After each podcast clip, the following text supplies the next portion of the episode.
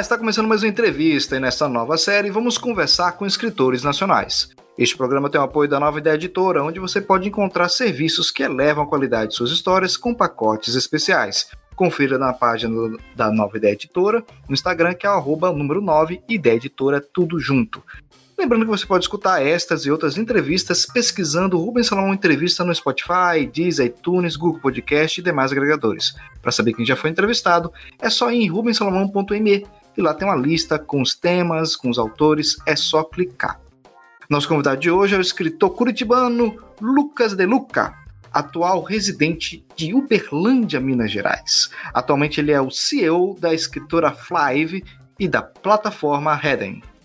Não terminou os cursos de administração e jornalismo, mas possui 11 livros publicados e um público de cerca de 10 mil leitores. E também acompanhou 200 autores que passaram por seu acompanhamento editorial. Falando mais sobre ser escritor, produzir essa quantidade de livros e temáticas e empreender no mercado editorial, converso hoje com Lucas De Luca. Oi, Rubem, obrigado pelo espaço. Estou super feliz de estar aqui, principalmente porque esse, esse tema, esse trabalho, essa intenção de falar com escritores e pessoas do mercado é algo que cada dia mais precisa, ainda mais em tempos de pandemia, em tempos de dólar alto pra caramba. mais autores brasileiros sendo publicados, porque pagar o gringo começou a ficar um pouco mais caro. Exatamente, eu fico extremamente honrado pelo, por ter aceito o convite e pela indicação da Ana Maria Martins, que não, Maria Ana Martins, depois eu não posso errar, Maria Ana Martins, que também fez a sua indicação e eu fico extremamente grato pela, pelo apoio dela também. Lucas, como começou a sua história com escrita? Você era aquele jovem, aquele, é, aquela criança é, empática com livros, que sempre buscava alguma coisa para ler, ou foi algo construído com o tempo? Na verdade, eu hoje eu conheço muito escritor, né? Eu converso com muito escritor o tempo inteiro.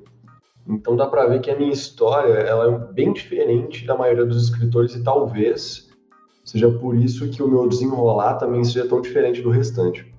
Mas eu comecei a ler de verdade, sabe? Começar a ter interesse em ler com 14 anos. Com 14 anos eu já comecei a pensar no meu primeiro livro que eu escrevi com 15.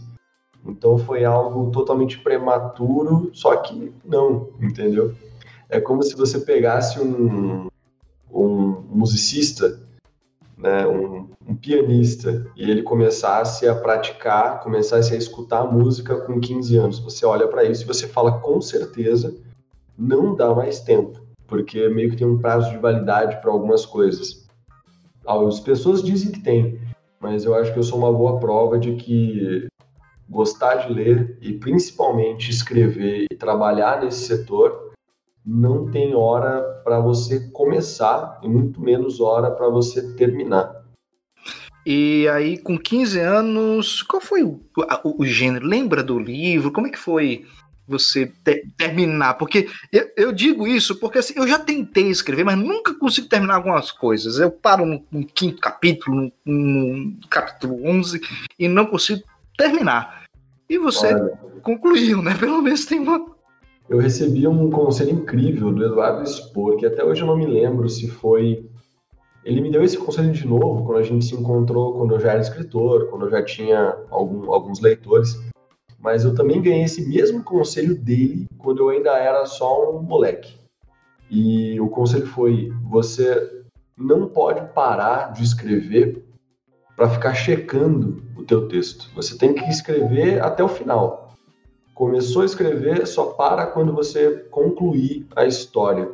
E outra dica muito boa também do Eduardo foi que todo dia, se você está escrevendo uma história, você tem que escrever pelo menos uma linha, pelo menos alguma coisa. Isso é verdade. Eu sou uma pessoa totalmente século XXI. A minha memória ela é totalmente baseada nas coisas que eu anoto na minha agenda, no que eu tenho anotado em post-it. A minha memória é terrível. A minha memória de curto prazo, né? De longo e médio prazo é, é sensacional, mas para lembrar coisas de curto prazo, ela é péssima. E se você não sentar e revisitar a tua história todos os dias, você perde o costume de escrever, e aí você desiste de escrever, E além disso, você esquece o que você escreveu. E você não parar de escrever para ficar voltando e revisando, é porque, de coração, hoje como editor, com esse monte de autor nas minhas costas que eu já editei, se você parar para ficar conferindo o que você escreveu, você sempre vai achar coisa para melhorar. E assim vai acontecer o mesmo que dezenas de escritores nacionais. Você vai ter 15 anos, 10 anos trabalhando no mesmo livro, nunca vai ser lançado. Quando for lançado, vai ser tarde demais porque você não vai ter a vontade ou interesse de trabalhar com mídias, com divulgação, que é algo que o escritor de hoje em dia, se ele não fizer isso, ele pode parar totalmente a, a intenção de ter uma carreira nesse mercado. E falando mais um pouco sobre a sua produção, começou com 15 e foram alguns livros em sequência, você deu uma parada, veio o ensino médio, veio as escolhas para o ensino superior. Como foi essa, essa maturação é, do processo de criação literária? Olha, o primeiro livro que eu escrevi, né? Você até me perguntou isso e eu esqueci de responder, para você ver como minha memória de curto prazo realmente é péssima e eu não menti. É, o primeiro livro que eu escrevi foi também o primeiro livro que eu publiquei, O Corvo Negro.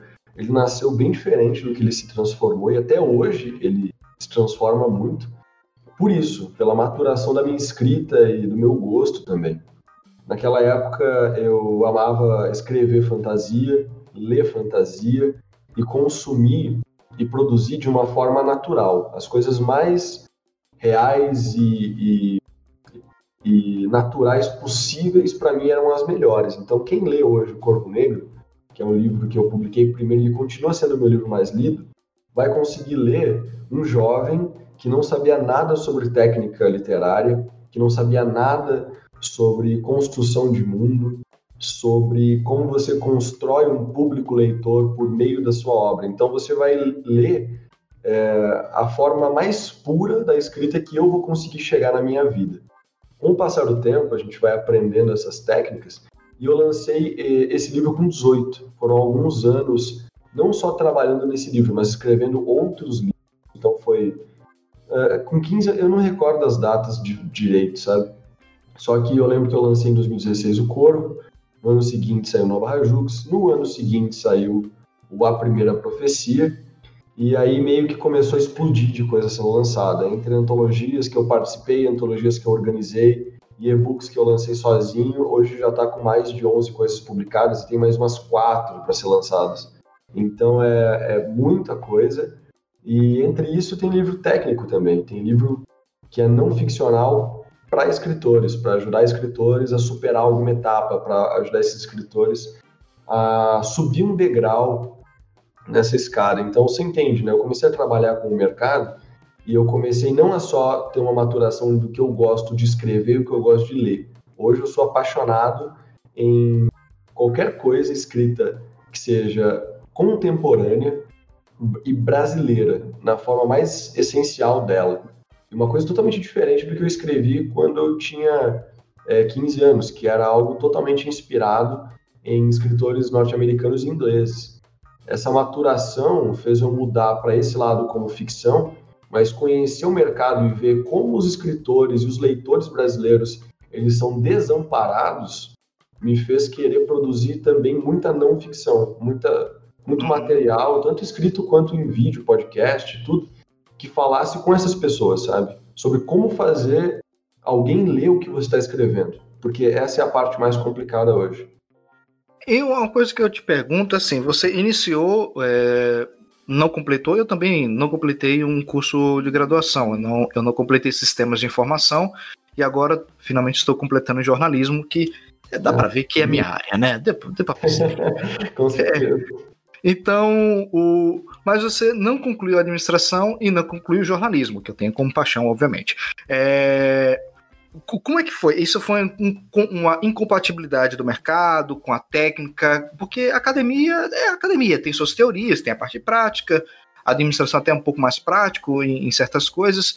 O que, que, casou, o que não casou e o que, que você usa na, uhum. na sua forma empreendedora? Olha, é, as minhas. Inclusive, tem muita gente que vai ficar muito chateada quando ouvir isso, porque é uma oportunidade que são poucas pessoas que têm. Só que eu nunca tive o capital familiar, né? Graças a, aos deuses, tem muita gente que nasce e consegue não ter preocupações de como é que eu vou pagar uma conta, como é que eu vou pagar uma faculdade privada, ou um cursinho para ir para uma federal, ou me dedicar tanto tempo assim para conseguir estudar online, sendo que a minha família não tem dinheiro para sustentar e eu preciso de dinheiro para ajudar eles. Mas eu dei a, a sorte e também tem uma gota de mérito que eu tinha ProUni integral. E mesmo assim eu larguei a faculdade. Porque, primeiro, jornalismo. Eu comecei com jornalismo, consegui a bolsa, era em outra cidade, então eu pagava van, que era uma coisa que pesava no orçamento, mas comparado com faculdade, né, Rubem, você sabe que, cara, para educação não existe investimento que é mal feito. Educação, Sim. você pode investir sem medo, contanto que seja uma boa educação. Né? E falta muito investimento, para se dizer. Pra caramba, as pessoas e o governo e também uh, as fontes de educação, apesar de eu estar tá sentindo que está mudando um pouco, elas não têm exatamente essa visão, esse, esse tanto incentivo e tanta ação quanto deveria ter. Mas quando eu fazia jornalismo, é engraçado, primeiro semestre de faculdade, eu já fui contratado como jornalista. Eu era tecnicamente estagiário de, uma, de um jornal que tinha só eu como jornalista, eu e a dona. Era um jornal muito pequeno, que ele era distribuído gratuitamente, mas era um jornal que me dava muita liberdade, era um jornal mensal. Então saía uma edição por mês de graça, super cultural, super falando sobre as coisas que a cidade quer ler para passar o tempo e não notícia de fato. Então eu tive a oportunidade de criar pautas que raramente a gente no jornalismo consegue criar. Eu trabalhei nesse jornal, não lembro agora se foi um ano ou dois anos, mas logo aconteceu um probleminha chamado dinheiro. Eu já estava escrevendo na época, meu livro ia ser publicado e eu precisava de uns 5 mil reais mais ou menos para conseguir lançar o meu livro do jeito que eu queria. Eu tive também a, a sorte e o mérito de ganhar uma premiação com o Corvo Negro que me deu uns 28 mil reais, que é muito. Só que eu não ganhei esse dinheiro. Ele era um dinheiro feito para um projeto de publicação do livro. Então, aquele dinheiro todo ele era gasto no livro. E acredite se quiser, quem avaliou o projeto acabou cortando a diagramação e a revisão ortográfica do meu livro. E na época eu até dei razão para eles, porque eles argumentaram que faltavam umas documentações. Era uma premiação que ela era para projetos, né? Então você tinha que mostrar como você ia gastar aquele dinheiro e como as pessoas. Eles amaram o projeto. Eu era um garoto de 17 anos emancipado, querendo publicar um livro. Capa dura, incrível, sabe? Era sensacional é, naquele ponto de vista. Hoje, se eu visse o mesmo caso, eu ia achar sensacional. Eu vejo alguns casos assim hoje e eu aprovo eles na editora na hora, porque a gente tem um selo gratuito, né? Então, de vez em quando aparecem os casos assim e eu fico maluco. Só que eles cometeram um erro técnico, um erro legal. Eles não solicitavam essa documentação. Eu tinha uma produtora que na época não me cobrou nada para fazer o projeto, ela ia ganhar só se fosse aprovado, e ela não colocou a documentação. E eles cortaram essa verba. Então eu tinha que arrumar dinheiro para pagar a diagramação e revisão ortográfica do meu livro.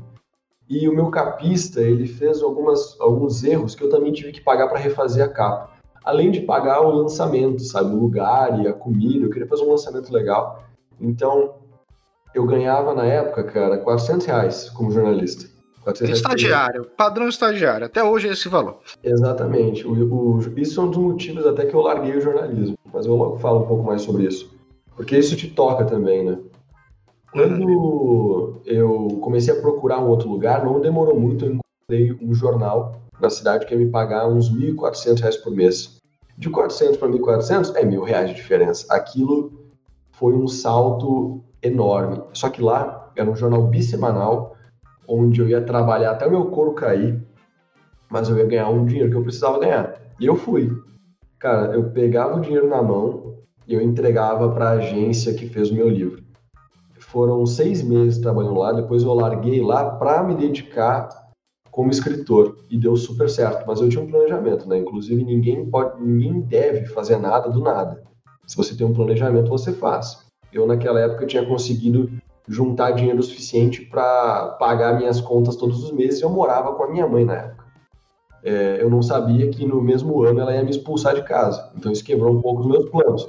Mas tirando esse detalhe, o restante estava bem planejado, entendeu?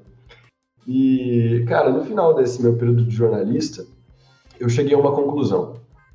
Eu pedi demissão e minha chefe ofereceu para mim demitir um colega formado que ganhava R$ 1.800 por mês e pegar o salário dele e somar com o meu. E eu era um, um garoto de 18 anos, ou 17, mas eu acho que eu já tinha feito 18 na época, não formado, que ia começar a ganhar muito bem, porque caramba, quase 3 mil reais por mês, na verdade mais de 3 mil reais por mês, é muito dinheiro. Hoje em dia é muito dinheiro. Naquela época, com 18 anos, era muito dinheiro.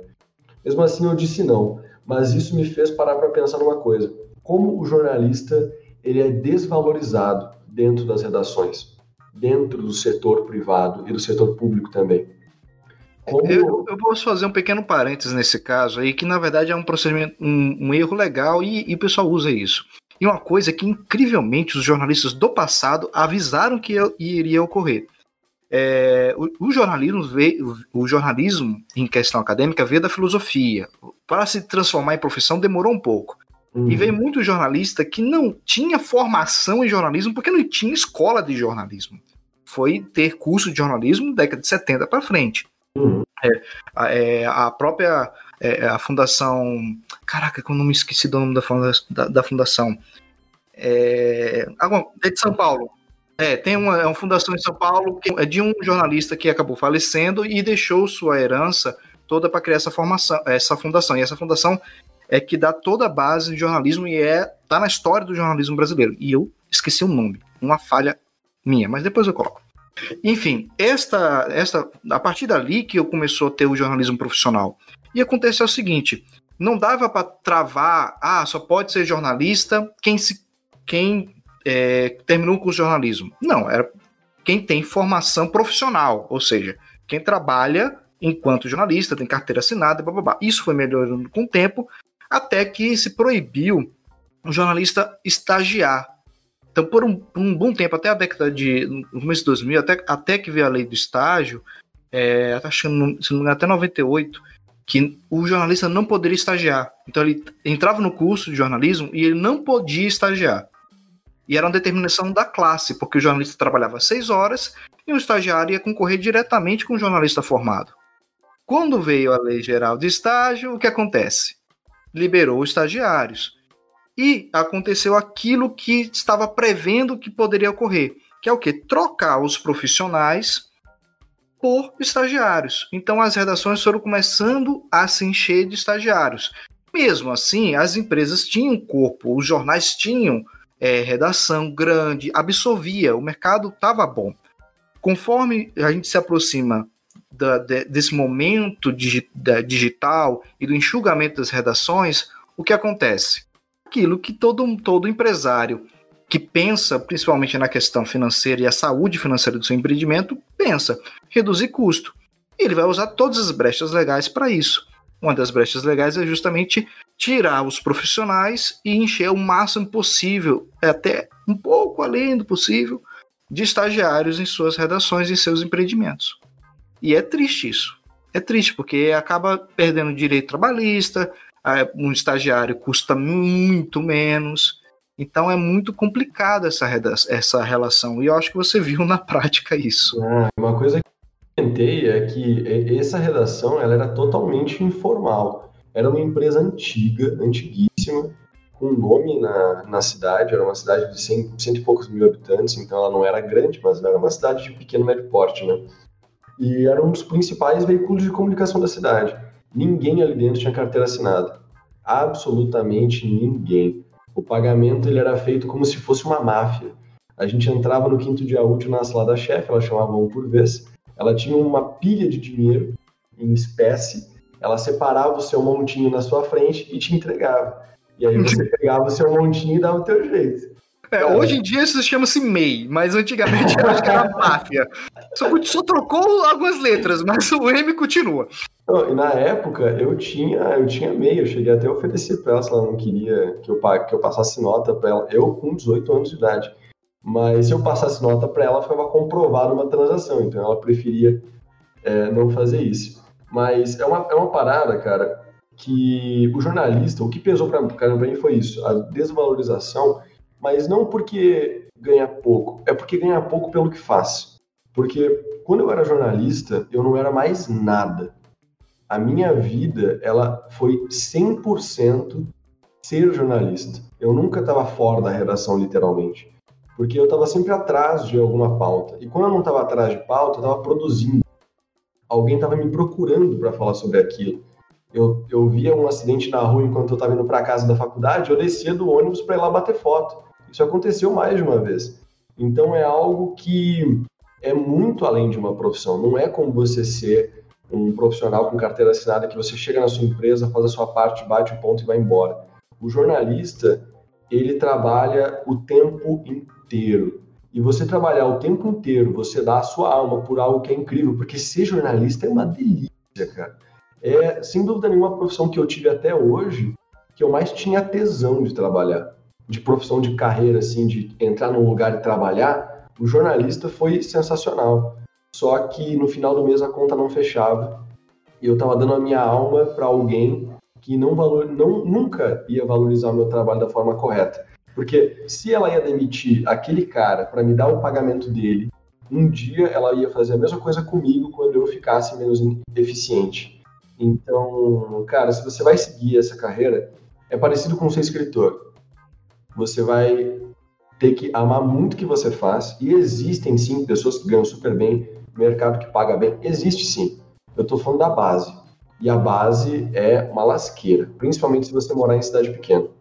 E aí foi para a administração. Aí você começou a, a, a, somar algo. Assim, não, peraí, eu estou fazendo, estou editando, estou construindo um negócio. Os, o livro, os livros viraram seu negócio.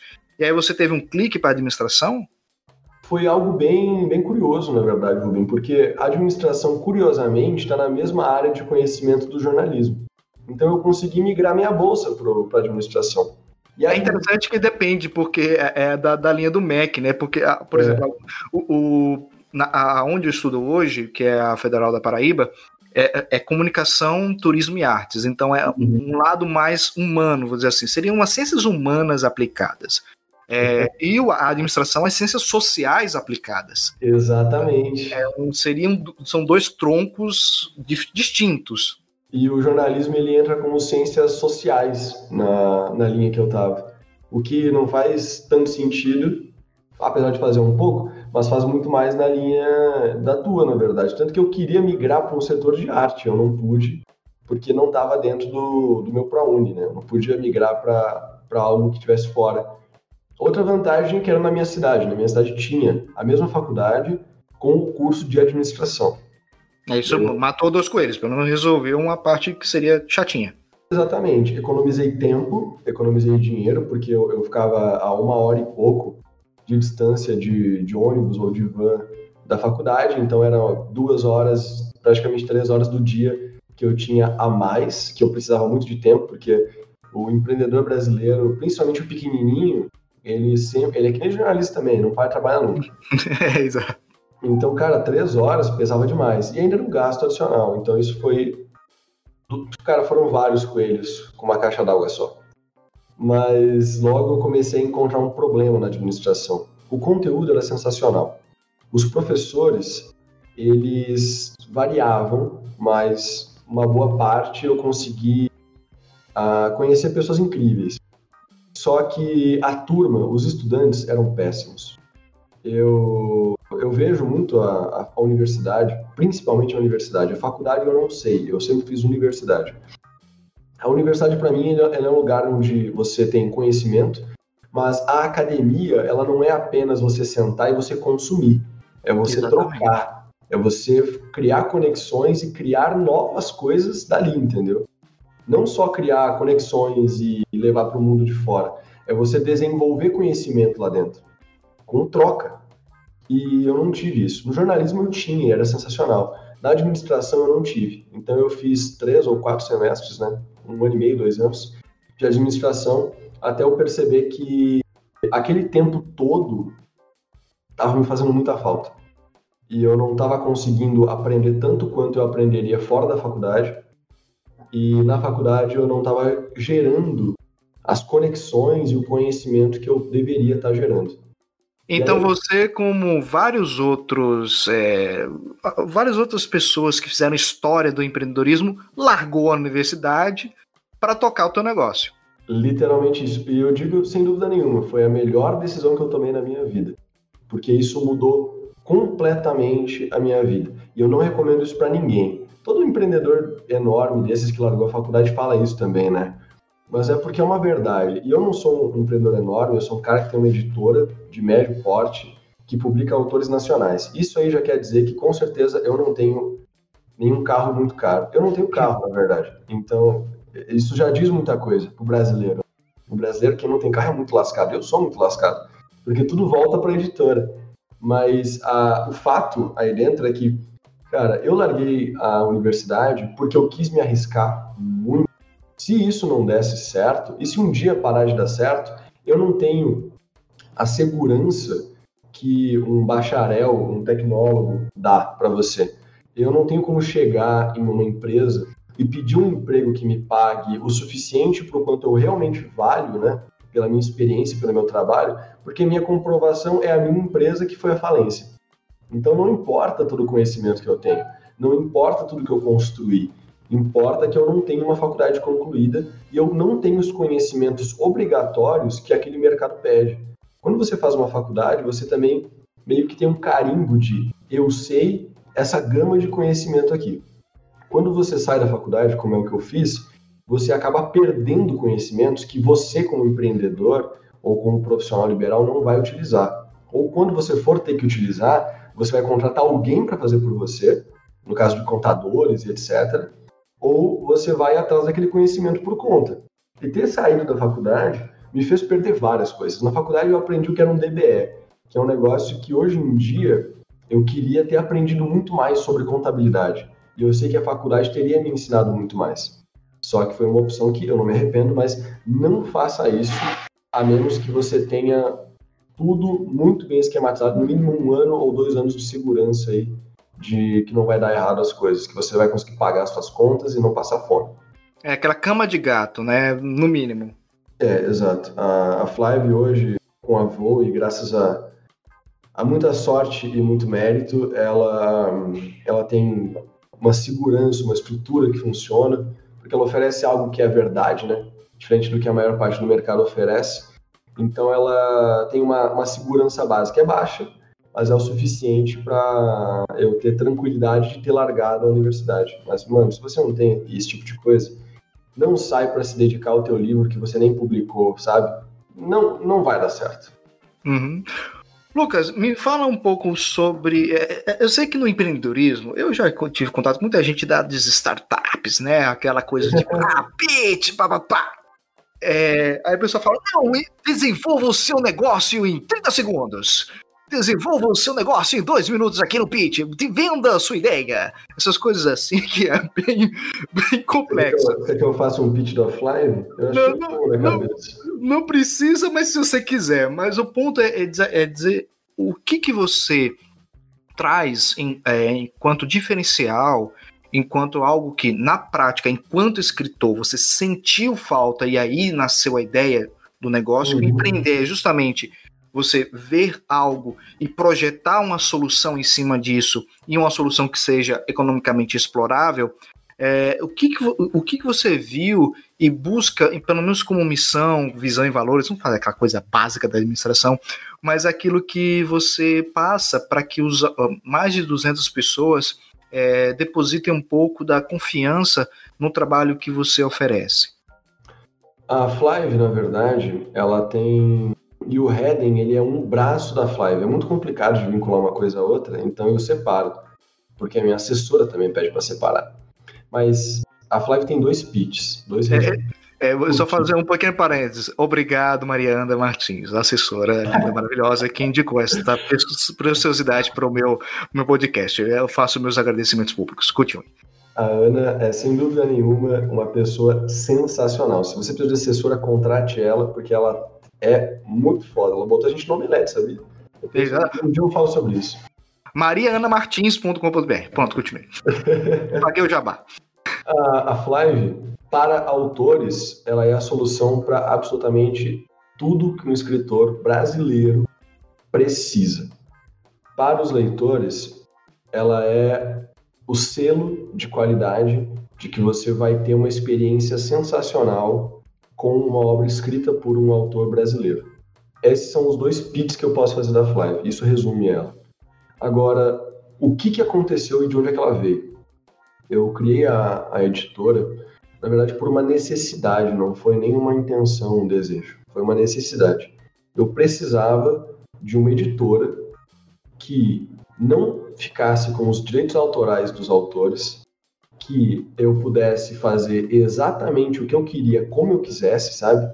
O tipo de capa, o tipo de diagramação, o tipo de revisão ortográfica, que tivesse os parâmetros os legais, ISBN, ficha e toda qualquer coisa que você precisar, ainda me possibilitasse produzir conteúdo ali dentro, com trabalhar com marketing, com publicidade, para projetos individuais. Basicamente o que eu tenho um livro e eu quero lançar e eu quero que tudo seja do meu jeito e que essa editora ela não fique com o meu direito autoral, que eu seja o dono do livro. Ela vai prestar um serviço pura e simplesmente e vai me entregar isso, porque eu precisava disso para os meus livros e para os meus clientes de produção. Eu comecei a ajudar escritores e outros artistas a conseguirem verbas públicas para realizar os seus objetivos culturais e artísticos.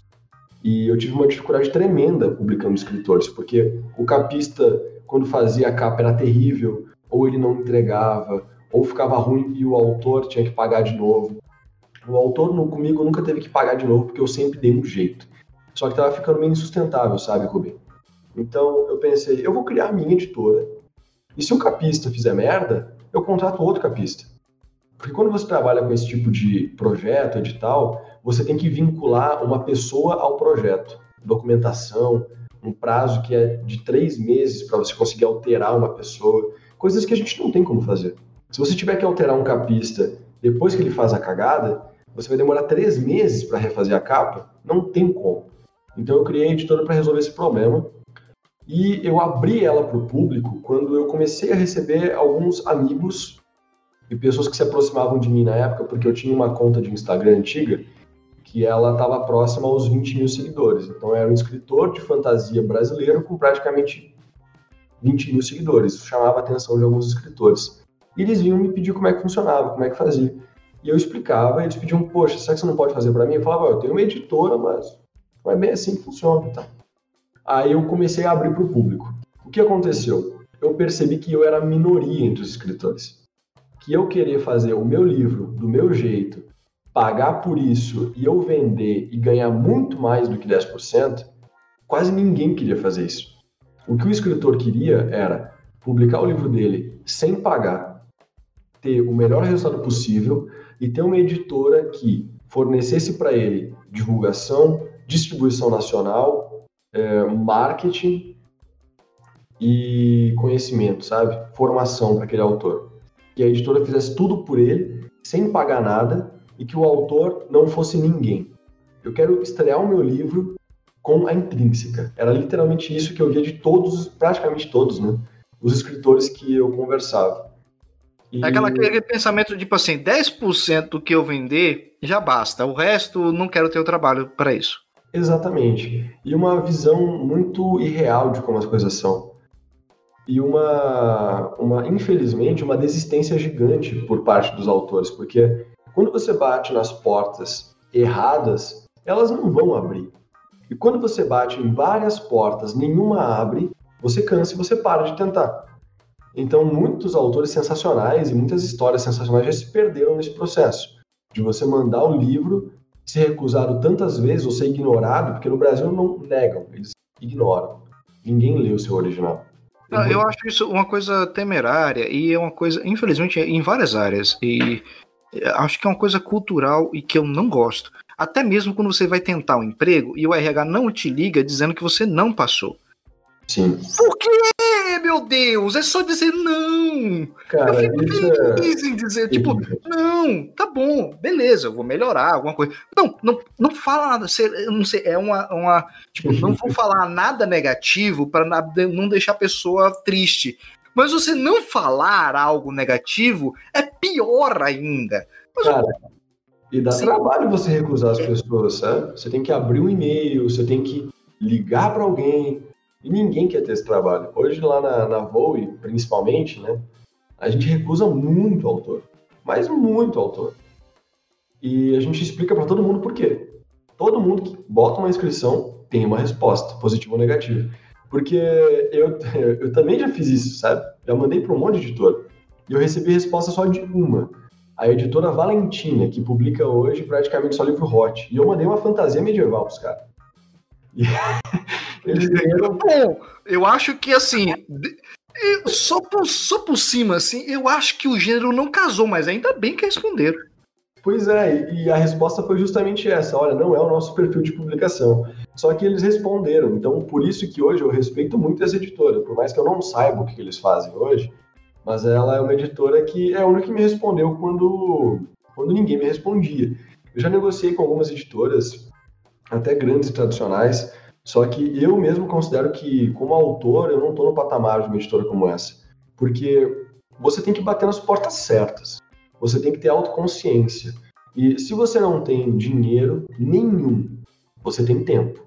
Se você não tem nem dinheiro nem tempo, então alguma coisa na sua vida tem que ser ajustada antes de você pensar em trabalhar em algo como ser escritor, como ser artista. Porque, infelizmente, é, ser artista, e não é só no Brasil, é no mundo inteiro praticamente, praticamente, né? Ser artista é o emprego mais difícil de você conseguir, a carreira, né? De você conseguir se validar. Porque não existe estágio, não existe emprego de início, não existe piso salarial. Você praticamente sempre é freelancer. Você praticamente sempre vende direto para o público. Não tem como você ser estagiário de artista. Tem alguns, algumas vezes você consegue, mas normalmente é um estagiário sem receber nada em troca. É só pelo conhecimento. Ou pelo portfólio. Eu te, vou fazer aqui pelo portfólio. Vamos dar uma é chance para ter um portfólio, ter alguma coisa. E eu entendo muito isso, porque é, e é um pouco do que o jornalista também é um pouquinho. Por mais que a gente tenha empresas, que a gente possa trabalhar dentro de, de órgãos de mídia, mas assim, é a questão do reconhecimento, do nome. É saber, não, esse é o Rubens Salomão, esse é o nick do cara, esse aqui é o é o fulano de tal, é a cicrana de tal, é você ter um nome, é o Lucas de Luca, pô, é até esse sobrenome aí de ator global, mas é o cara. Então, assim, é ter. Eu detesto esses brincadeira, mas eu tinha que fazer a brincadeira, eu não aguentei. Nossa, eu detesto esses casos, porque o, meu, o Google é terrível se você digitar o meu nome no caso deles. É por, isso, é por essas e outras que eu já registrei Rubens Salomão em tudo que é rede social. Acho que até o TikTok eu, acho que eu fiz também com Rubens Salomão. Não é que eu tenho nada postado lá, mas tem Rubens Salomão que é meu.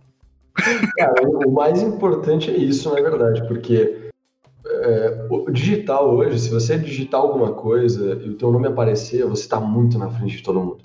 Eu tenho um aviso do Google para cada vez que o meu nome é citado em algum lugar que o Google e eu tenho um outro Lucas De Luca, que tem um nome igual ao meu, que ele é ator.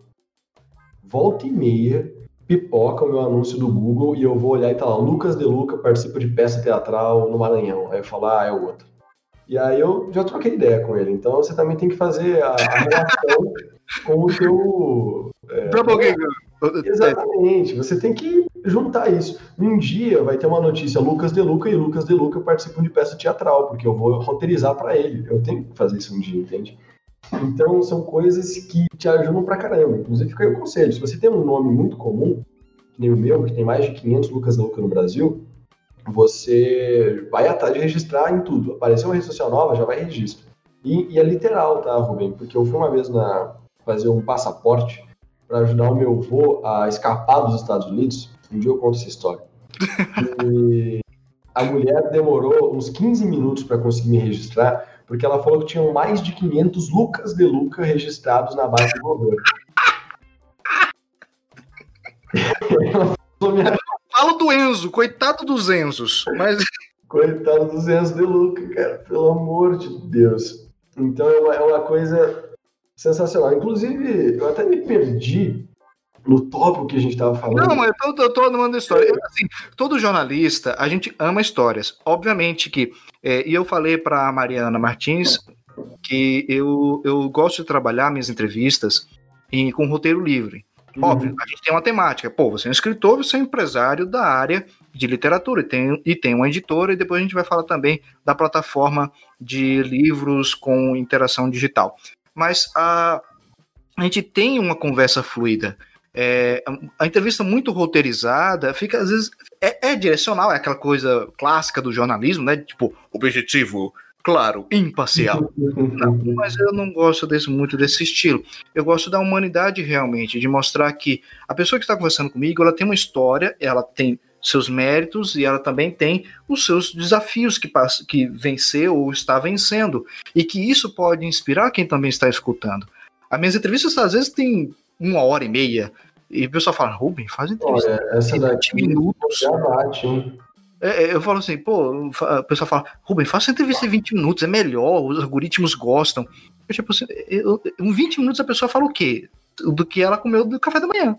Cara, é eu gosto de, de dar esse espaço. E se você é uma pessoa que fala muito, para mim melhor ainda.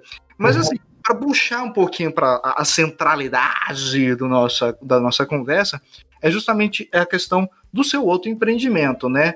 É, como, como começou essa ideia de ter uma plataforma, a Heden, e, e, e, como isso casou com essa falta do mercado é, editorial que você percebeu? Na verdade, o heading ele vem uma forma de tentar fazer o escritor sair da labuta. Só que isso é pensado a longuíssimo prazo, porque essa ideia do escritor de conseguir ser publicado de cara em uma editora que não cobre nada dele, que faça ele chegar nas nuvens, a Flávia conseguiu dar uma resolvida com a Voe, que na minha opinião é, é a melhor opção para quem quer ir nessa direção. É a melhor opção para você não ser roubado. Só que, cara. O resto... Só para abrir um parêntese, que você falou, mas eu não. É, não... Ah, a Railway, ela é um selo, é o selo principal, na verdade, dentro da Flive. Porque antigamente era editora Flive. Você publicou na Flive, você é um autor com Hoje em dia não existe mais selo Flive. O que é muito curioso, porque ele foi se perdendo. A Voe apareceu, que publica os autores. É, tenta publicar os autores de graça. A gente é mega transparente, então de cara eu te falo, não é de graça tem uma meta para bater. Pelo menos a meta é baixa e é batível, porque quase todos os autores conseguem bater ela. Mas existe uma meta a ser batida. E depois tem várias felicidades para colher ou não. Uma gamificação. É, na verdade sim, uma espécie de gamificação. É... Aí surgiu o Gigantes, que ele é um selo igualzinho a Voe, só que é para aqueles livros muito grandes. Cara, é totalmente inviável para uma editora do tamanho da Flive publicar um livro de 600 páginas totalmente de graça, correndo o risco daquele autor dar um calote. A gente tomou uns três calotes, aí eu aprendi a minha lição. Falei, Depois você leva, aprende. Eu sei como é isso. A gente confia no ser humano até a gente tomar uma nas, umas duas nas costas. Na terceira, eu falei, eu preciso ter uma segurança para não perder tanto dinheiro. Porque a Flávia é uma editora de alto reinvestimento. Então, se entrar 10 mil, ela gasta os 10 mil. Com o quê? Com equipe, com propaganda, com divulgação, com inserção, com impressão a mais para ter um estoque a mais, com parceria. Então o dinheiro não para. Se a gente é o famoso capital de giro. Exato. Que não existe, porque o dinheiro entra e sai. É um capital de giro que gira o tempo inteiro, entendeu? Aquele negócio de caixa, a Flive tinha caixa quando começou. Não tem caixa. Não fica dinheiro parado. Tanto que a gente está começando a tentar criar caixa, porque caixa é segurança, né? Justo. E... É a cama de gato. E a gente está precisando de um pouquinho de segurança, porque a pandemia começou a apertar, porque o papel subiu mais de 50% no último mês e lascou tudo. Mas saindo de, desse problemão, a Gigantos, ela é o quê? O autor, ele paga metade que a gente gastaria para fazer o livro. Então o autor vai gastar tipo mil, duzentos a mil e oitocentos reais se o livro for gigantesco. A gente tenta ser mais barato possível. Enquanto para fazer o livro completo, isso ia dar uns 4 mil, 3 mil e pouco. É, ele paga metade e ele também passa por essa, esse processo de pré-venda, meta, etc. O que acontece é basicamente o seguinte nos dois casos. O livro ele passa por todo o processo de edição, o autor tem acesso a cursos e a e-books de treinamento para ele aprender como bater a meta dele, mas não só isso, como ele construir uma carreira após a meta. É mais de 10 horas de curso. Então tem literalmente de você abrir o Word configurar ele para escrever, até como você faz para reimprimir o seu livro em gráficas em vez de reimprimir na editora. É muito completo o negócio, porque a gente quer que o cara ganhe dinheiro alguma hora com esse negócio. E aí tem o estúdio, que é. Sabe aquilo que eu te contei da Fly lá no começo? O estúdio é aquilo. Ela é uma, um selo de publicação pago que presta serviço exatamente como o autor quer. Então a gente está reformulando o estúdio uma, uma agência de design sensacional que é a Memento, que trabalha com a gente há quase um ano. E agora o estúdio da Fly, ele vai virar estúdio da Fly em parceria com a Memento, que vai ser um foco muito em design. Então, vai ser mais caro? Vai, porque tem a mão que é de graça. Então, o cara que ele quer conseguir publicar de graça ou pagar o mínimo possível pela editora, ele tem a Vogue, que já supre pra caramba ele. Então, a gente vai fazer um selo para conseguir brincar, para conseguir elevar o nível da obra nacional brasileira em questão de design, em questão de produto, marketing de produto e também experiência para o leitor. A gente quer tentar expandir e mostrar que o livro brasileiro também consegue ser incrível, lindo, maravilhoso. Que não tem que ser só um livro de um cara famoso que é óbvio que vai vender. Tipo Harry Potter, que tem 14 edições novas por ano, uma mais bonita que a outra, para enganar os trouxas que vão comprar. Mas aqui é bonito mesmo, eu, eu entendo isso. Não, é, quando você gosta. É, é uma, o fandom. Fandom é uma coisa incrivelmente para a história do jornalismo. O, a, a questão da existência dos fandoms foi o começo da criação da teoria da convergência de mídias. Por incrível que pareça, Harry Potter a, e o seu fenômeno foi capaz de, de mover um, um, um, um pensador a, para criar um, toda uma teoria com base nos fandons e alterou o, o, modo como um jornalista vê a convergência de mídias hoje em dia. É incrível. Esqueci o nome do autor, depois eu falo. É, ou não vou falar, mas é. É a convergência. Eu acho tão surpreendente, porque hoje em dia a gente está vivendo em tempos de BTS derrubando conta de Twitter e de youtuber à torta e à direito, né? Então, Exatamente, o cara pegou isso, ó, há tempo. Há muito tempo, né? E hoje em dia tá o que tá. As marcas Coca-Cola têm medo dos fãs do BTS. A que nível chegamos, Brasil e mundo? Mas, olha, só para não me perder tanto. Essas soluções todas, elas são para o escritor, para ele conseguir lançar o livro dele. E o leitor, quando ele pega um livro nosso, ele sabe o que esperar daquele produto. Então ele tem um balizador. Só que, cara, quem publica na Flive, em todos esses selos, ele tem uma limitação de ganho e ele vai ter que se basear muito em livro físico. O digital existe, a gente produz? Produz. Ele vende? Ele vende. Ele paga bem? Também não paga bem. Então, como que você pode maximizar os ganhos e, nesse processo, valorizar muito mais a escrita de um brasileiro?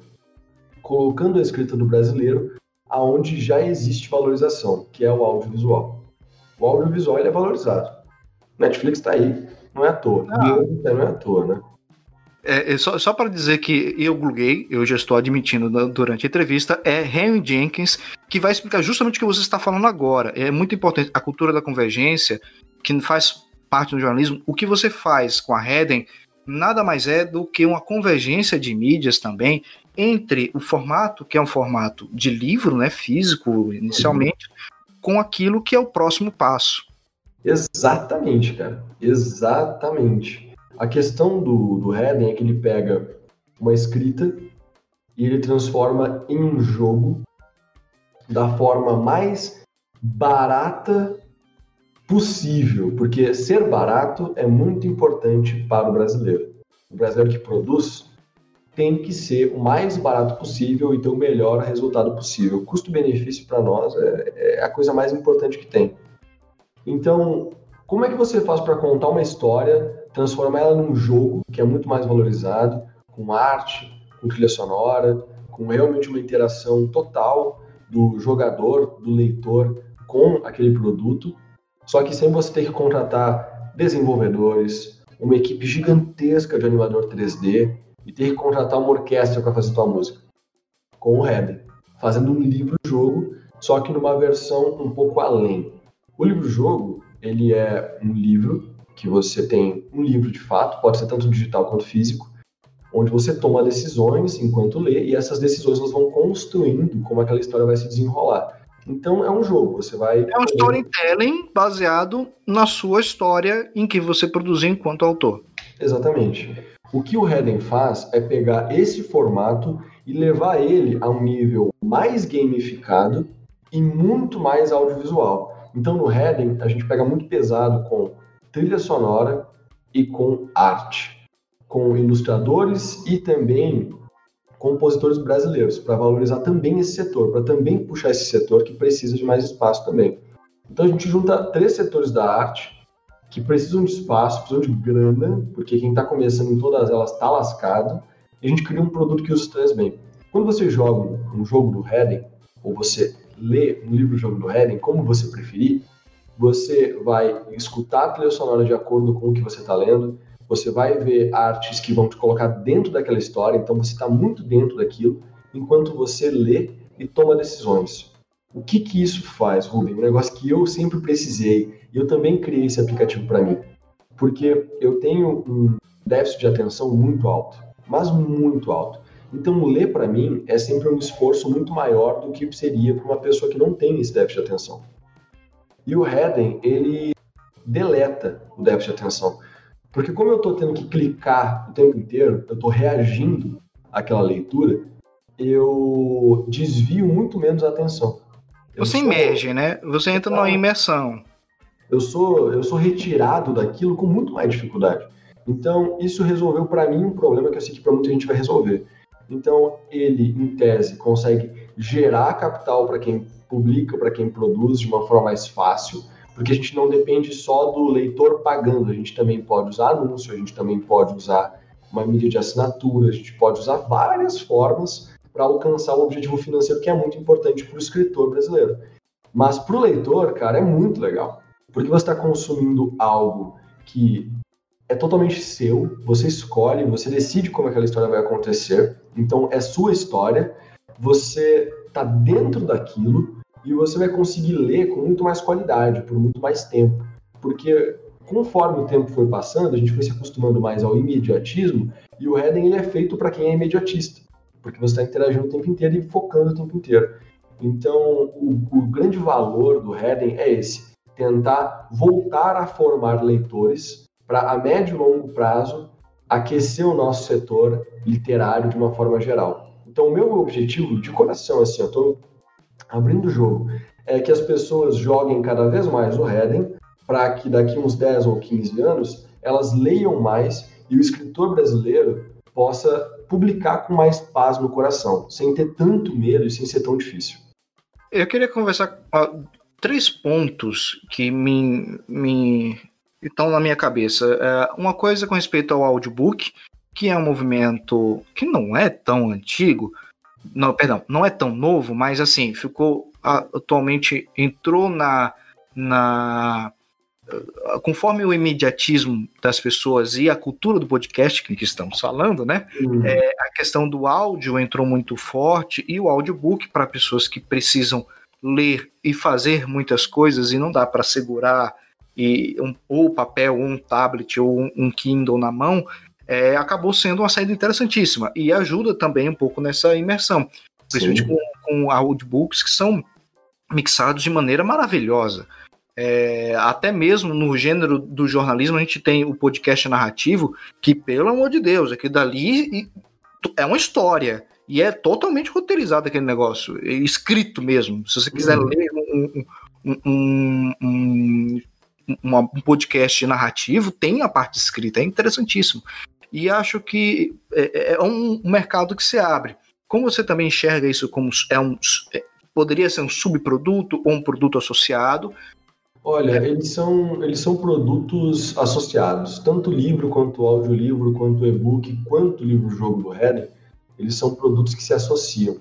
E o problema do audiolivro, tá? Porque ele infelizmente tem um problema lá em 2017, eu acho que foi. Nossa, 2017 parece que faz 20 anos, né? E mal é mal, tá aqui pertinho. 2017, eu acho que foi. Eu comecei a estudar com o Ryan Santos, que hoje em dia ele é um marqueteiro. mas ele já foi escritor. Acreditem ou não, naquela época ele era só um escritor tentando construir uma carreira e conseguindo, porque ele é muito bom em marketing, em mídia paga também, ele é excelente em gestão de tráfego. E eu estava aprendendo com ele sobre isso. E naquela época ele falou: quem entrou no e-book lá em 2012, hoje em dia, conseguiu ter um salto gigantesco. O podcast é a mesma coisa, só que o podcast demorou pra caramba, né, Rubens? O, o Jovem Nerd faz o bagulho há milênios e ah, todo mundo que é da, do grupo também, que tá naquele mesmo período, faz há muito tempo. Tem muito podcast que eu amava e que deixou de existir no meio do período, sabe? Eu escutava desde sempre, desde o começo, vários podcasts que eram incríveis. Que nem o Pauta Livre News, que agora voltou, mas ele voltou totalmente diferente, é outro podcast. Que eles morrem no meio do caminho, porque demorou tanto para vingar no Brasil o podcast, e hoje vingou. Hoje eu tenho consciência que vingou. Ainda falta bastante, mas vingou. Mas ele... a Globo, quando a Globo botou no Jornal Nacional podcast, você tem a certeza que opa, uma grande, uma poderosa máquina de mídia de investimento investiu nessa bagaça, então é. Exato. Foi nesse dia também que eu, que eu tomei essa decisão. Eu, a gente precisa estar obrigatoriamente em podcast a partir de hoje. Porque se a Globo apontou, as pessoas vão começar a consumir de verdade e todo mundo vai começar a falar sobre. E realmente aconteceu. Agora, o podcast demorou tanto que tanta gente morreu no caminho. O e-book não foi assim. O e-book ele vingou é, em questão de consumo e viabilidade a tempo de muita gente ganhar muito dinheiro e construir carreiras incríveis em cima da história que eles tinham feito. E lá em 2017, o Ryan falou sobre isso. Ele falou: hoje eu estou investindo em audiobook. Se você acha que audiobook é besteira, que não vai dar certo, que não vai vingar, você pode parar de me escutar, porque nada que eu falar vai fazer sentido para você. E naquela época eu já sabia. Audiobook é uma fonte incrível de produção de conteúdo de publicação. O problema é que ou você faz um produto péssimo, narrado por robô, ou com, uma, uma, uma dicção de uma batata, que seria a dicção de uma pessoa normal gravando, né? Ou você vai gastar muito dinheiro. É um valor que um indivíduo independente ele não consegue gastar e nem um editor do porte da Flight consegue investir num produto como esse porque não tem um retorno imediato, entendeu? Não, eu digo, eu, eu digo o seguinte, e eu falo, desculpe interromper, mas dando até um exemplo prático. É, um podcast do estilo narrativo é um podcast, como falei, é lindo, maravilhoso, você dá para ver, repetindo tudo aquilo que eu falei, mas é uma produção do cão. Uhum. A, é, é foi apresentada para mim uma. Tipo assim, olha, Rubem, Legal fazer desse tipo. Aí eu, quando fui ver. Hum. E, e, o legal que era o título do, do podcast é Como Fazer um Podcast. Quando eu escutei, eu falei que o título estava errado, que era assim, Como Fazer um Podcast Narrativo. Porque no, depois que eu terminei de escutar, eu falei assim, tipo, cara, você vai se lascar muito. Dá para fazer, dá para fazer bonito, pô, mas é muito trabalho. É. é uma, uma das pessoas que neste podcast, como fazer podcast, falou é que um episódio de 30 minutos demora em tempo direto de trabalho demorou dem, demorou segundo a pessoa 30 horas para ser feito. Quem que tem 30 horas? Né? Então, aí eu fiquei pensando assim, ah, é, existe um outro, outro modelo chamado MesaCast, que é o que o Jovem Nerd faz desde a época da, das cavernas da internet é o, é o que eu particularmente gosto de usar, e até nas minhas entrevistas eu uso mais esse estilo. Por quê? Porque a edição é mais simples, é mais conversado. Tirar vício de linguagem, não preciso tirar tanta respiração. Por quê? Porque afinal de contas é mais é, é essa conversa. Agora, você escutar um, um, um, um narrativo é outra história. E sai exatamente o que você falou. O custo de produção, o custo é muito alto. É, aí... Você se dedica por 30 horas e você sabe fazer tudo que precisa ser feito, que é muito difícil, ou você vai ter que gastar muito dinheiro. Contratando pessoas que sabem fazer ou que estão associadas de alguma maneira. Eu sei isso, cara, porque eu fiz cinco é, capítulos do Corvo Negro em audiobook. Só que audiobook naquele nível de edição que você falou, sabe? Só que como que eu fiz? Eu não gastei um centavo. Eu narrei, e o editor, ele que me encontrou. o editor ele queria criar portfólio, ele queria um livro como o meu. Lembra que eu falei que eu tinha quase 20 mil, 20 mil seguidores na época? Isso ajuda pra caramba, é um networking lindo, maravilhoso. Os caras olham o número e falam, nossa, que sensacional, o cara é gigantesco. Por que, que eu saí? Porque o Instagram não estava mais dando certo, criei um novo. Mas ajudava muito para isso. As pessoas olhavam e você tinha respeito automático, o que eu acho que é uma idiotice sem tamanho. Mas me ajudou para conseguir algumas coisinhas. Cara, ele me convidou. Ele é um editor fora da curva, Christian Dublin é o nome dele. E ele trabalha hoje com podcast também. Ele que edita o Newcast, que é o podcast que eu publico. E ele falou: vamos fazer o teu livro, alguns capítulos, eu edito e você grava se você tiver um bom microfone. E eu tenho o mesmo equipamento hoje que eu tinha naquela época. Então é um microfone bom, só que eu não sou narrador. Então o primeiro episódio ele ficou com uma narração um pouco zoada, depois eu fui pegando o jeito, só que tá bem longe de ser um profissional. Então ele queria fazer portfólio, eu que narrei. E aí eu não gastei nada e eu fiz um produto mediano. Entendeu? Porque ele é um excelente editor, um incrível editor. Só que é um macaco velho, que ama edição e é apaixonado em Nerdcast RPG. Então foi naquela linha que ele seguiu. Ficou sensacional. Só que para você fazer um livro inteiro, nem eu e nem ele ia ter tempo para dedicar. Porque, cara, gravar isso é surreal, gravar a voz. E editar, ele levava muito tempo para editar. E não é um negócio de demora muito para entregar, não, é um tempo que realmente precisa ser feito porque ele é um editor super veloz. Mas é, é totalmente inviável se você é pequeno porte. E hoje eu sei que também o Heading é igualzinho. Então ele tem o mesmo problema, tá? Ele também é péssimo para você fazer se você for um autor independente. Se você tiver os amigos certos, aí dá certo. Mas aí é igualzinho com audiolivro, né? Se você tiver um amigo que é narrador e um outro que é editor e você é escritor, pronto, tá resolvido.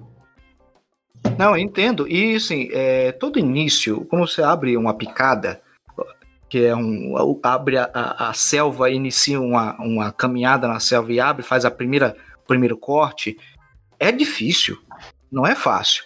Mas depois que você abre, anda naquele trecho, a, a terra começa a aparecer, você é reconhecido naquela região por ter abrido aquele negócio, você dá um nome à rua. Exatamente. Você dá um nome a dali. Mas o começo foi lascado, o começo foi difícil. Então, assim, e essa arte do empreendimento, uma coisa puxa a outra. E eu, eu vejo que você está no caminho certo. Obviamente, é uma coisa que eu fui aprender também no jornalismo e na comunicação. Se você não tem costas quentes, se você não tem alguém que.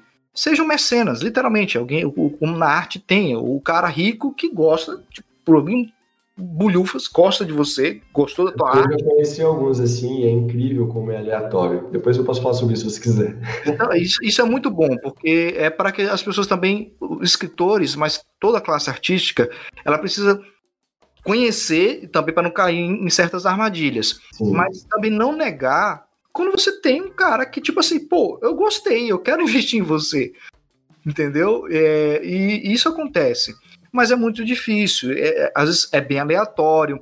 É, não contem com isso, porque é, é, é, mais difícil do que você ganhar na loteria, com toda certeza. Eu já pode introduzir o assunto, se você quiser. Bom, eu conheci duas pessoas assim, que elas financiavam a carreira daqueles artistas. Um era um escultor e o outro é um cantor.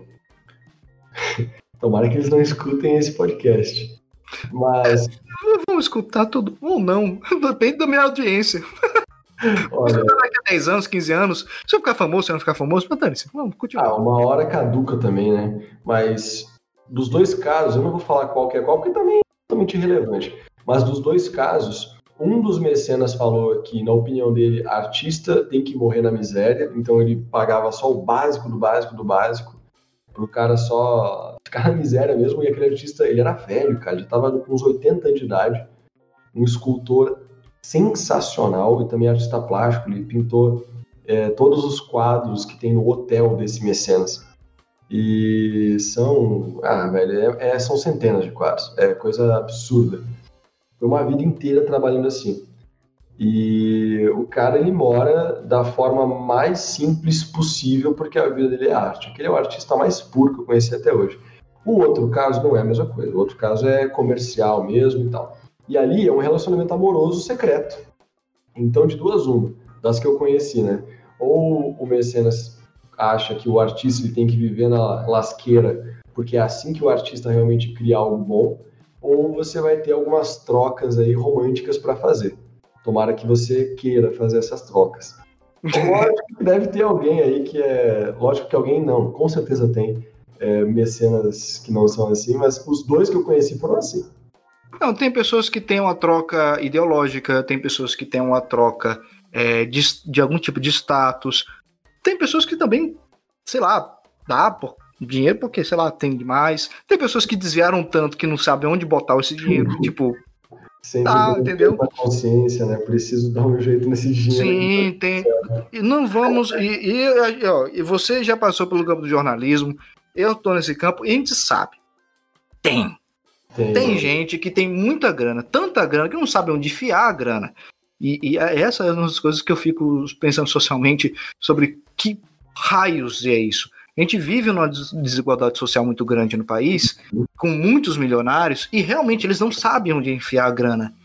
E, e é complicado disso, porque parte de uma, de uma casta cultural é, literalmente parasita, ou positivamente ou negativamente, não sei, esse, esse círculo, porque é, é ali onde estes que são grandes hum. depositam suas, seus excedentes cap, do capitalismo puro e simples, ou do desvianismo é, puro e simples brasileiro, né? O, o faz-me rir da corrupção. Mas é. Desvianismo, não, pera aí, deixa eu anotar isso aqui, Rubem, porque eu estou escrevendo um livro meio que nessa linha e eu vou ter que usar isso como uma teoria filosófica do livro, peraí. Desvianismo. Eu vou te dar o, o mérito o crédito eu acabei, eu acabei de criar, tá? É só isso. Mas eu gosto de criar certas palavras assim. É, é um, um, pouco de machadismo com zero da capacidade cultural que outrora ele, ele teve. É. Então, na verdade, eu sou só um. Saber porque ninguém é somente além de você. Mas essa frase que você falou é um sinal de Descartes. Então, você provavelmente é mais sábio do que as pessoas que acham que sabem mais que Machado. Ok, muito obrigado. Eu fico extremamente honrado. É, é aquela, sabe aquela curva do, da, da ignorância, né? Que tem aquele gráfico famoso ultimamente, né? Tipo, as pessoas que sabem muito, elas se desvalorizam pelas, pelas coisas que sabem, enquanto aquelas que não sabem de nada se supervalorizam.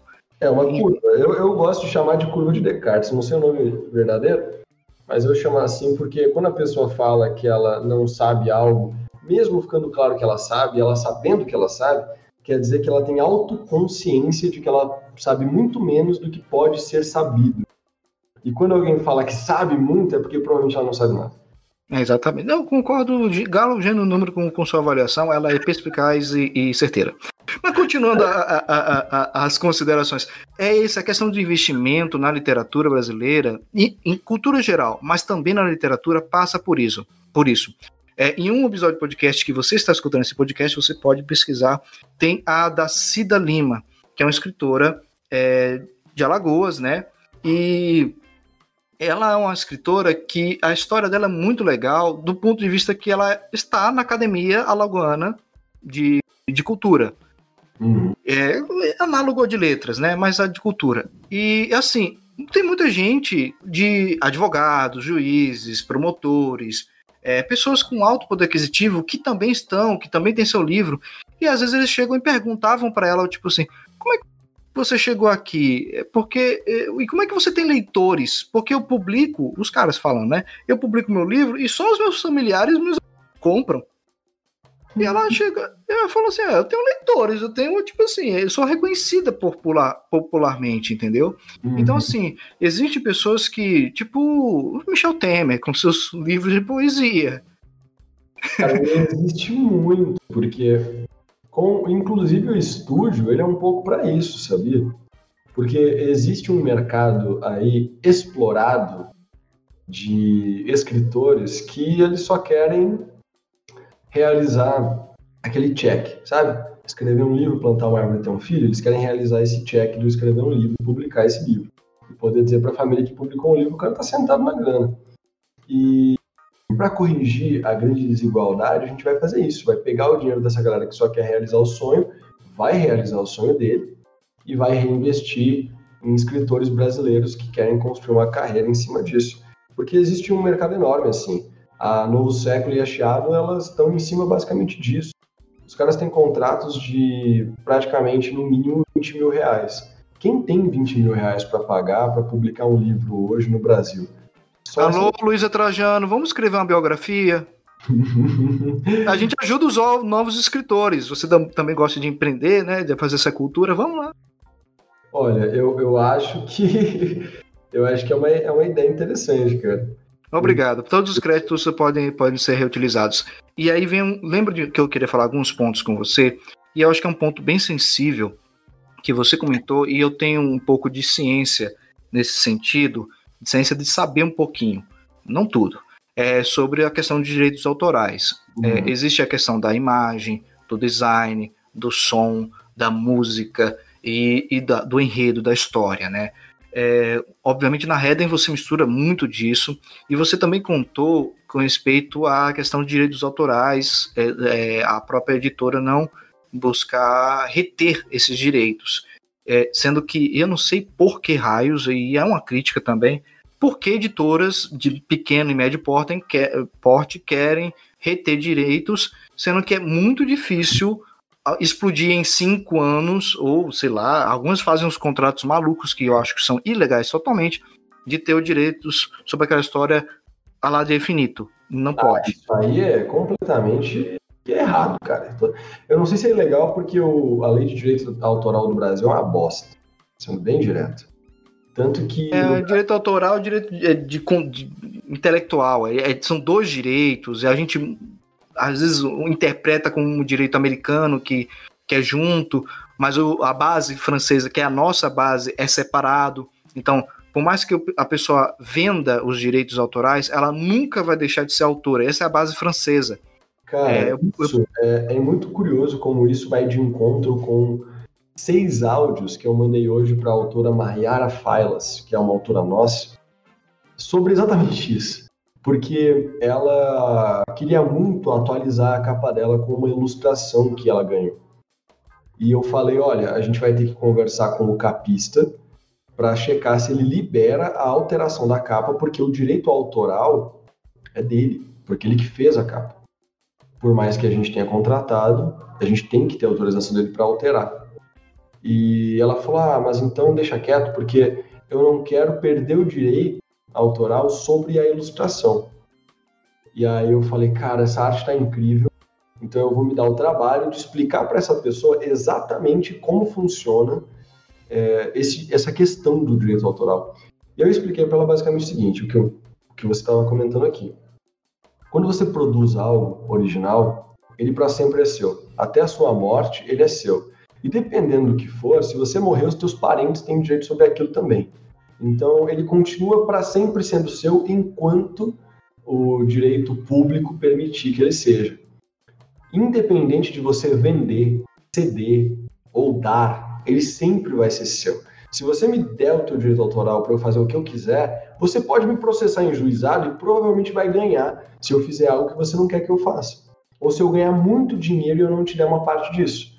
E você tem direito a isso, porque ele, você criou e ele sempre vai ser seu. Então eu expliquei para olha, o capista, ele comprou imagens de um artista, então tem as imagens que são desse artista que ele comprou. Ele construiu uma capa a capa tem o direito autoral dele. Por mais que ele pegou coisas diferentes e juntou, nada é original dele. Tudo ele pegou de algum lugar e juntou no mesmo lugar. O direito autoral é dele. Então tem uma escada. Quando você coloca uma ilustradora dentro desse fator, essa ilustradora ela também tem o direito autoral sobre aquela arte até ela morrer. Então o capista não pode mexer na ilustração dela, porque feriria o direito dela assim como é a tua ilustradora, porque a ilustradora dela alterou a capa original para fazer. Eu falei, olha, isso que, isso que ela fez é ilegal, porque ela manipulou uma arte produzida por outro artista. Então você já cometeu um crime que podia ser processado, que você não vai, porque você não utilizou isso. Mas se você publicasse essa capa para vender, você podia ser processado. Então tem essas várias nuances, mas o fato é, isso nunca vai mudar. Você criou alguma coisa, até você morrer é seu. Não importa se você vendeu, se você cedeu ou você deu. No entanto, se um contrato disser que alguém pode usar de alguma forma para algum fim, você concordou com aquilo, aí você tem aquela regra para seguir. Mas, velho, não existe algo como você dar alguém, você perdeu o direito, o direito para sempre é seu. Você Mas pode é... resgatar ele. É, mas é uma coisa interessante que, é, que você você está baseado justamente na interpretação que o Brasil tem, baseado na interpretação que veio da França dos direitos autorais, que foi a base brasileira. O problema, Lucas, é quando vem os Estados Unidos, porque o copyright americano ele tem outra regra. Ele hum. unifica o direito intelectual, que é o direito comercial, com o direito autoral. O que, que o direito, o copyright americano ele dá razão? O contrato acima de tudo. Então, mesmo que você tenha criado algo, seja uma coisa original sua, se você colocar em contrato que está dando por um tempo ou indefinidamente para alguém, esta pessoa que comprou, ela tem e, e somente ela pode ser considerada autora daquilo, porque ela comprou literalmente a autoria. É um algo. É, é, exatamente, nos Estados Unidos tudo é negociável. Até mesmo aquilo que na questão humana não deveria ser. Estados Unidos é incrível, né, cara? Se desse para vender pessoas ainda, eles venderiam. Exatamente, certamente. Então, a ideia do contrato acima de tudo. Então, assim, hoje em dia no, no Brasil, há essa diferença contratual, principalmente quando a gente trabalha com algumas coisas é, que vem mesclando esse direito internacional de publicação e tudo mais. Hum. Porque quando o autor, o autor, mesmo contrato no Brasil, diz que cedeu o direito autoral e esta empresa tem vínculo com algum país com um copyright em, em, em sua execução, ele tem total direito de alterar e tudo, porque ele está se baseando em um tipo de, de interpretação de legislação fora do Brasil. Por isso que, até mesmo no, no, na patente, você tem que registrar no seu país, no caso no Brasil, e você tem que registrar no outro país. Porque se a outra se a empresa em seu nome aqui, que tem o um contrato com seu direito aqui, for nos Estados Unidos e registrar lá, ela tem direito lá em tudo. No Brasil, você tem o direito baseado no, da, da filosofia francesa, que é a que você e eu também defendo. Mas lá ele tem total direito comercial. É uma coisa complexa e, e de muito debate, a questão do, do direito autoral, em questão com os advogados, com o que é feito no mercado editorial, que é umas coisas absurdas eh, Tem umas hoje em paradas, dia. Né? Cara, inclusive o contrato da Flávia ele é como ele é por causa dos contratos que eu vi.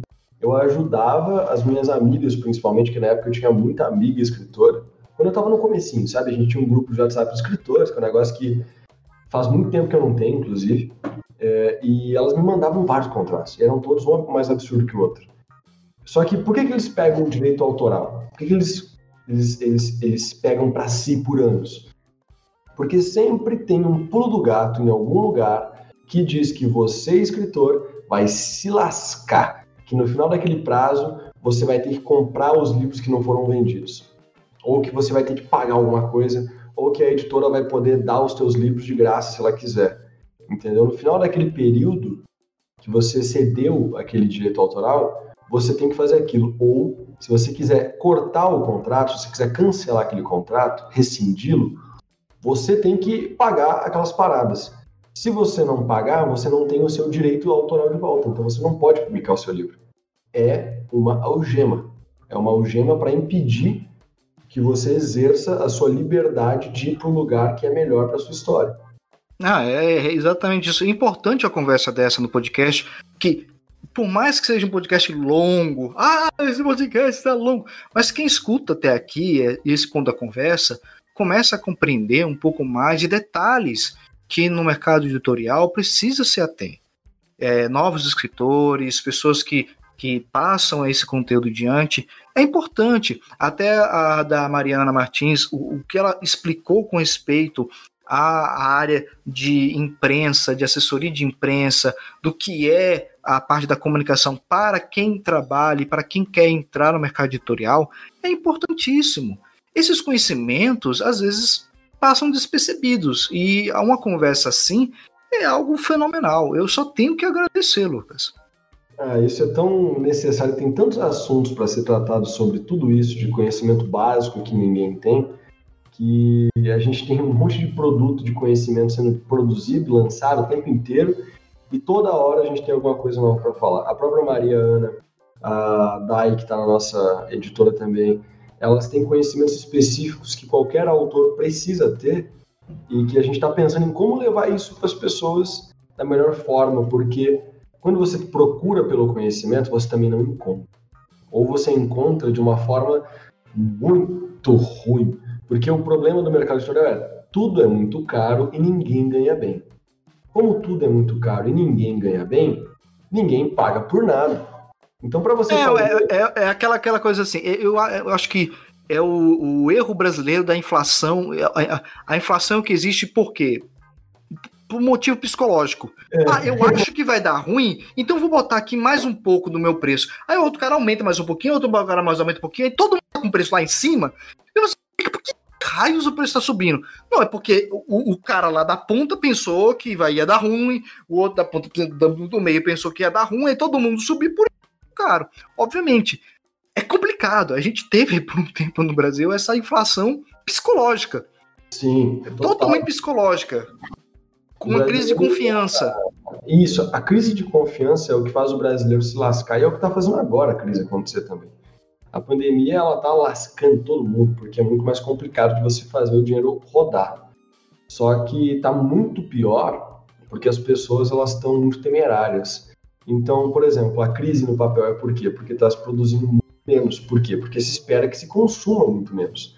E aí isso faz o que os preços crescerem e aí sim se consumir menos. E aí de fato tem que produzir menos, entendeu? Então é, meio, é uma roda que ela esmaga todo mundo o tempo inteiro. No final das contas, alguém está muito feliz. Só que no ano que vem ela vai estar tá muito triste. Por que, que o arroz e etc. estão caros? Porque os grãos estão muito caros. Só que a gente sabe que esse preço vai baixar. E quando baixar, vai baixar pra caramba. Porque eles estão fazendo ações contando com esse preço, entendeu? E uma hora a roda gira. E, e sabe quem ganha com tudo isso? Eu, Vou dar um spoiler. Eu tenho alguns chutes, mas eu não quero ofender tantas pessoas ao mesmo tempo. Não, não. É um, o próprio mercado financeiro, quando ele move, move as suas ações e, e modifica os, a sua balança comercial, acaba influindo, porque é um capital muito de especulação e pouco de produção. E quando você, quando o mercado de produção precisa do investimento que vem do mercado financeiro, querendo ou não, o mercado financeiro é necessário, é, é, não, não tem como retirar ele, mas se ele não tem uma consciência do que é o mercado de produção, acaba influindo em tudo isso. E existem essas rodas por cima que geram as rodas de baixo. É como um disco de embreagem o motor vai girando e conforme a marcha vai trocando, vai dando mais ou menos força na produção de força e de energia. Então, é mais ou menos isso. Eu estou misturando conhecimento pra caramba nesse negócio. O importante é que a gente vai fazer a pessoa sair daqui sabendo um pouco de filosofia, de mecânica automotiva e também de, de literatura. Né? É, e eu digo mais, Lucas, só para é, encaminhar para o final, a gente vai falar, vou abrir espaço para você falar um pouco mais dos seus livros, abrir aquele jabá básico mas, assim, é, eu quero convidar quem, tá, quem escutou a, a, a conversa até aqui para conhecer a Flive, para conhecer os projetos, para conhecer e principalmente buscar esse conhecimento, que nem o ET Bilu falou, busque conhecimento. É, e porque esse conhecimento é uma coisa que fica com você. É muito difícil perder, a não ser por questões médicas de saúde, é, mas é algo que valoriza a sua vida, valoriza as pessoas ao redor de você, porque você passa esse conhecimento para, para as outras pessoas. E a gente comentou uma coisa que eu gosto de frisar, principalmente quando eu entrevisto algum professor: o valor da educação. Sim. A gente precisa valorizar a educação, um, um pouco de liturgia, de organização ao tratar, ao conversar, um respeito, não, não somente uma educação de conteúdo, mas uma educação de humildade para compreender o conteúdo e analisar, saber como criar um argumento, uma crítica, somente derramando é, ideais, mas assim, trazendo um campo de debate, um campo de compreensão. E isso tudo vem de uma boa leitura, porque o conhecimento através de uma boa leitura é aquele conhecimento que fixa, que fica na mente. Então, é, são esses princípios que eu gosto de, de reproduzir e acho que nessa conversa eles ficaram mais que evidentes. Com toda certeza, e eu reforço tudo que você falou. Coisas totalmente necessárias. Eu vou aproveitar para já dar um, um, jabá entre aspas, porque eu falei de um curso de 10 horas, né? Esse curso de 10 horas da Flive ele não é exclusivo dos autores da Flive. Você pode comprar no Hotmart por 560 reais ou você assiste totalmente de graça no YouTube. Tá postado inteiro no YouTube. Então, vai lá e assiste, cara. Tem tudo. Tá, tá precisando de conhecimento? Eu fiz ele, fiz de graça, desde sempre praticamente, porque a gente não tem. Porque a gente não tem muita coisa. Então, lá é um apanhadão. Vai lá e busca conhecimento gratuito. Quando você precisar de algo abrangente, mas de boa, valoriza o conhecimento que você vai agregar. Invista no seu conhecimento, tanto com tempo quanto com dinheiro, principalmente, porque é só isso que você leva para a túmula. Lucas de Luca, algo mais para falar sobre os seus livros? Fale um pouco dos seus livros, que depois é, é, a, a Mariana Martins falou assim: eu queria. É, a entrevista era sobre os meus livros, a gente acabou falando sobre mercado editorial. Falou assim, realmente, é porque uma conversa puxa a outra, querendo ou não, acontece. Ai, mas é mais ver... que tem, tanto na, na Maria quanto comigo, eu sei como é que é. É, fale um pouco da sua última produção, da, dos gêneros que você já, já produziu. Olha, o pessoal é, pesquisar. Para a gente partir direto para os finalmente mesmo, porque senão a pessoa vai ficar muito irada comigo. E também contigo, e com razão, porque a gente falou para caramba aqui coisas muito legais, mas existe um limite. Tem uma forma incrível de você conseguir me ler totalmente de graça hoje e com qualidade, sem você ter que abrir mão e ter que ler um negócio estranho zoado no Wattpad. Que o Wattpad é legal, tá, gente? Mas é que tem suas limitações e hoje em dia tá com anúncio também. Então tem as suas coisas boas e ruins. Você pode entrar agora e na verdade você pode não, você deve. Você está escutando isso no teu fone de ouvido ou na sua caixa de som. Então as tuas mãos estão vazias, né? Você não está fazendo nada com elas. Entra agora no Instagram procura Lucas dois vezes número 2, ou escreve Lucas de Luca também, ignora o Lucas Luco, escolhe a minha foto, e aí quando você entrar no meu perfil, clica ali no link. Ele vai abrir uma, várias opções, mas a primeira opção é para você baixar o meu livro de graça. Clica ali, você vai baixar o e-book do O Corvo Negro de Graça, que é o livro que eu tenho mais orgulho hoje, que eu quero que você conheça uma escrita por ele, e você vai ter a edição diagramada com mapa, com design, com ilustração, uma edição linda feita pelo Márcio Carklin, para você ter em PDF no seu computador, no seu celular. Pode compartilhar com o amiguinho? Pode, é de graça, pode mandar para quem você quiser. Posso ler à vontade, bater print, postar e te marcar? Pode, eu provavelmente vou te repostar. Pode chamar no privado para conversar? Pode, eu vou demorar para responder, talvez, mas eu vou conversar. Então, começa por aí, descobre as paradas e vamos trocando uma ideia. Eu escrevi muita fantasia, escrevi não ficção e amo hoje em dia escrever coisa com nordestino, mesmo eu não sendo nordestino, acho sensacional. Estou me apaixonando pelo Nordeste, não sei porquê. Na verdade, eu sei, porque é sensacional mesmo. Então, é, essas são as minhas influências e a minha linha. Tá curioso? Vai lá e lê de graça. Gostou? Tem o mesmo livro impresso, capa dura, para você comprar e ter na estante e falar: Eu tenho do Lucas De Luca, dois livros do Lucas De Luca na minha estante, capa dura, coisa mais linda do mundo, que eu recebi com pena com cheiro, que vai com pena com cheiro. Ah, é, Lucas Luca, eu nordestino de nascença, é, falando de João Pessoa, Paraíba, por mais que eu não tenha tanto sotaque coisas da vida, né? Meu pai sempre viajou muito por ser militar, então acabo não tendo tanto sotaque da região. Mas tá quente pra caramba, só digo uma coisa. Ai, ai. Este programa, programa tem o apoio da Nova Ideia Editora, onde você pode contar com serviços que elevam a qualidade de suas histórias com pacotes especiais. Confira na página da Nova Ideia Editora no Instagram, que é o arroba número 9, Ideia Editora Tudo Junto.